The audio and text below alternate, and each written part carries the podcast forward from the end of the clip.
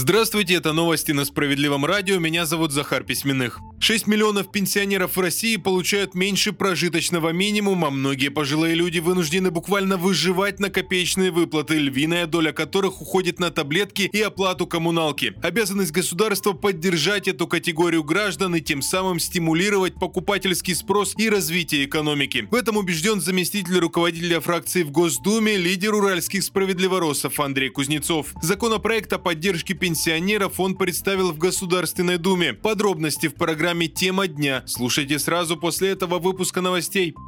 В России могут отказаться от выплаты материнского капитала, речь о матерях, которые родили первенца в возрасте старше 30 лет. С такой инициативой выступили некоторые депутаты Государственной Думы. Народные избранники предлагают выплачивать материнский капитал лишь в случае, если ребенок появился, когда маме было от 25 до 30 лет. Высказывают идеи вовсе не платить деньги за первого ребенка, вместо этого сделать дополнительный акцент на втором. Документ с инициативой парламентарии отправили в правительство страны, пока официального ответа оттуда не последовало последовало. Кредит на человека могут оформить без его ведома. Об этой опасности предупреждают оперативники. Суть в том, что мошенникам для этого необходимо лишь получить доступ к аккаунту госуслуг. Способов для этого много. Часто данные для входа злоумышленники получают у самого владельца учетной записи обманом. Люди не сразу обращают внимание на смс-сообщение или письмо с предупреждением о подозрительном входе в аккаунт. В итоге из-за невнимательность жертва может поплатиться долгом перед финансовой организацией, пусть чаще всего и небольшим.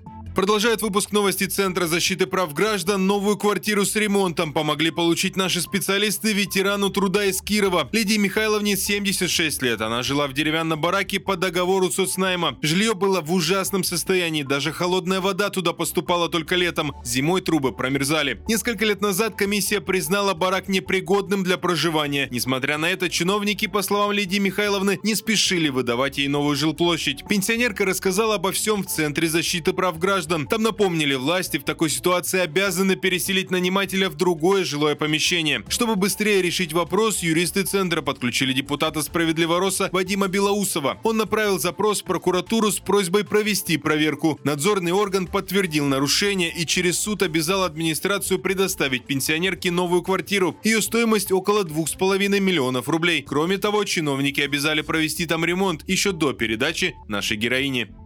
На этом пока все. Оставайтесь на волнах справедливого радио.